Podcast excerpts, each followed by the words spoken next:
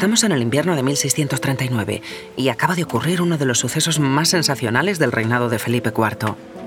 Uno de esos acontecimientos que si ocurriese hoy abriría todos los informativos e invadiría las redes sociales. Por la puerta del hostal de San Marcos ha entrado uno de los celebrities más conocidos de la época. Te voy a dar unas pistas para ver si averiguas quién es. Es poeta y escritor. Es enemigo acérrimo de otro hombre de letras de su tiempo, Luis de Góngora. Es un autor deslenguado que utiliza versos para regatear a sus adversarios. Y hoy hay calles y plazas en todo el país que llevan su nombre. Estamos hablando de Francisco de Quevedo. Han detenido al escritor, pero ¿qué ha hecho Quevedo para que lo encarcelen? En este capítulo intentaremos averiguarlo y viajaremos al Renacimiento para conocer una de las épocas de mayor esplendor del Hostal de San Marcos.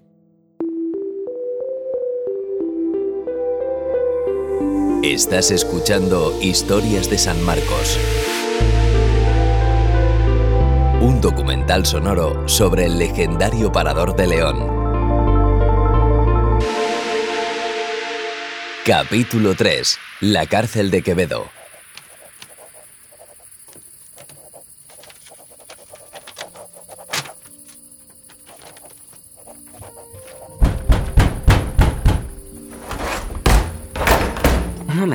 Ocurriendo aquí? Unos hombres de la corte de Felipe IV acaban de irrumpir en la habitación de Francisco de Quevedo. Sin mediar apenas palabras, se lo han llevado detenido. Estando huésped de un gran señor, me prendieron dos alcaldes de corte, con más de 20 ministros y sin dejarme cosa alguna, tomándome las llaves de todo, sin una camisa, ni capa, ni criado, en ayunas a las diez y media de la noche, el día 7 de diciembre. Quevedo está hospedado en el palacio madrileño de su amigo el duque de Medinaceli y la noche ha dado un giro turbio que lo llevará muy lejos de aquí. Y en un coche, con uno de los alcaldes y dos alguaciles de corte y cuatro guardias, me trajeron con más apariencia de ajusticiado que de preso, en el rigor del invierno, sin saber a qué, ni por qué, ni a dónde, caminando 55 leguas al convento real de San Marcos de León.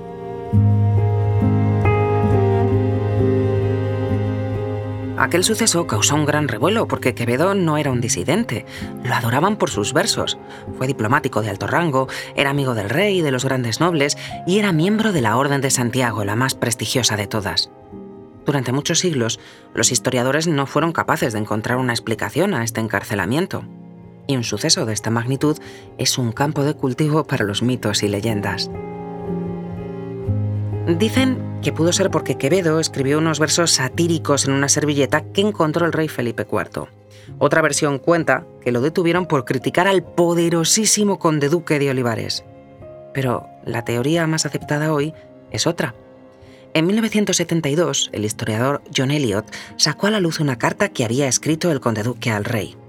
El conde decía que el duque del infantado acusaba al poeta de ser confidente de los franceses. Lo acusó de infiel y enemigo del gobierno, y murmurador y confidente de Francia, y correspondiente de los franceses. ¿Cuánto había de cierto en estas palabras? Hasta ahora no existen pruebas que demuestren que Quevedo estaba conspirando con los franceses, pero las autoridades no estaban dispuestas a darle el beneficio de la duda. En total, pasó más de tres años encerrado en San Marcos, los primeros seis meses fueron los peores. El escritor fue recluido en una celda oscura y húmeda sin acceso a libros ni una pluma para escribir. Quevedo relató en muchas cartas el gran sufrimiento de ese primer periodo. Se quejaba de la humedad del río cercano que calaba en sus huesos, de las heridas que no se le curaban por falta de atención médica. Con el paso del tiempo, consiguió que mejorara su calidad de vida. Pudo moverse libremente por el convento y tuvo acceso a libros, retomó sus escritos y le pusieron un sirviente a su disposición. Pero el cautiverio fue un golpe duro para el poeta. Tras salir de San Marcos, en junio de 1643, vivió solo dos años más.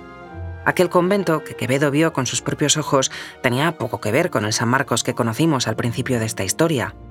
Ya no es un hostal modesto, como en el siglo XII. En el siglo XVI y XVII se había convertido en uno de los edificios más deslumbrantes del Renacimiento español. Y tiene una fachada llena de detalles que lo convierte en uno de los reclamos más importantes del Camino de Santiago. porque un siglo antes del encarcelamiento de Quevedo se inician las obras para convertir San Marcos en el tesoro que soy.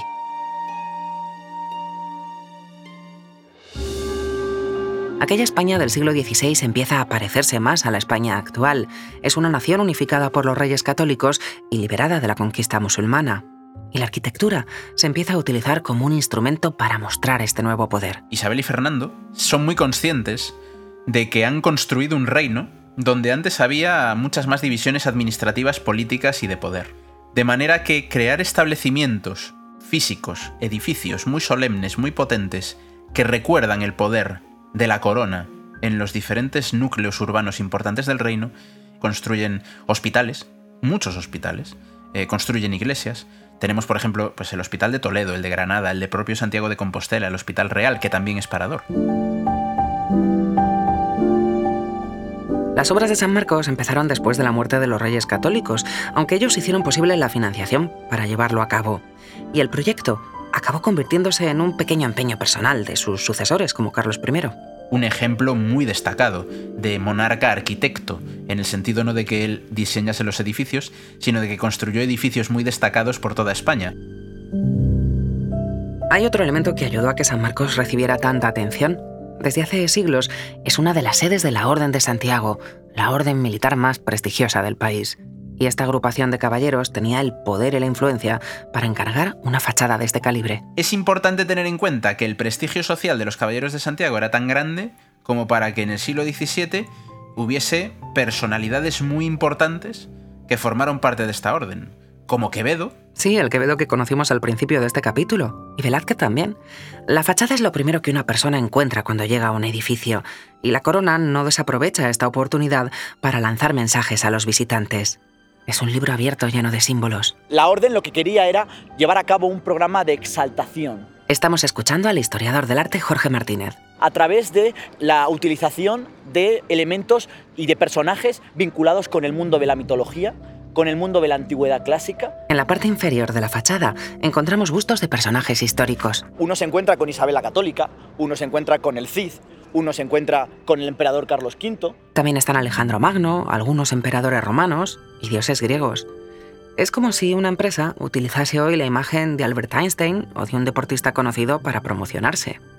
Y la orden los emplea como prescriptores, rodeando sus bustos de su emblema. ¿Qué mejor manera de legitimar el poder de legitimar el poder promocional de un edificio que a través de la representación de la efigie de los promotores o de los personajes históricos, bíblicos, mitológicos que han rehecho la historia.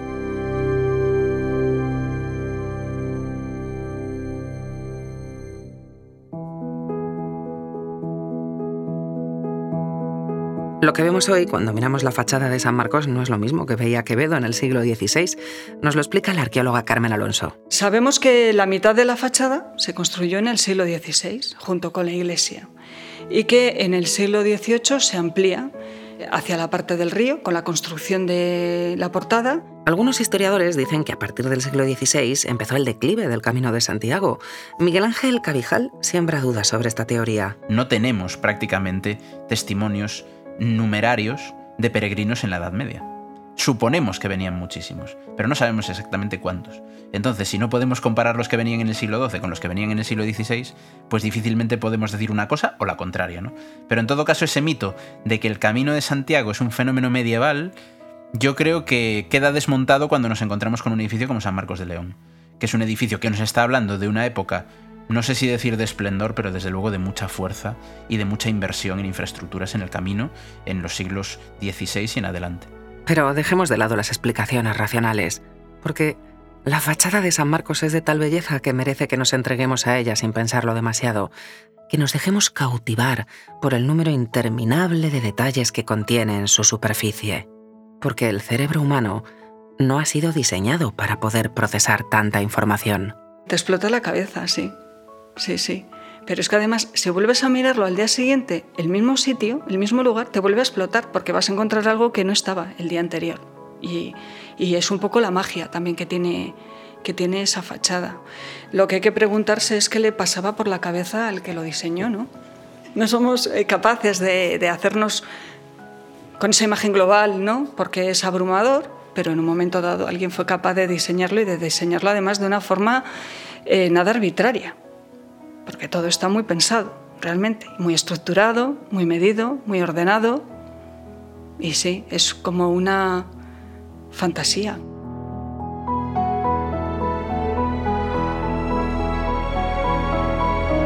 Entender el Parador de León requiere viajar hacia adelante y hacia atrás en el tiempo, y ahora estamos en diciembre de 2017.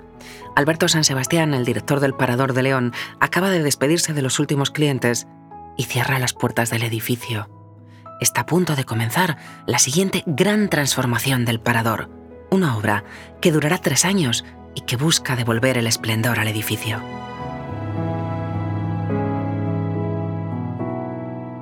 En el próximo capítulo viajaremos a las obras de rehabilitación del Hostal de San Marcos con la arquitecta Mina Bringas para entender las claves del nuevo parador.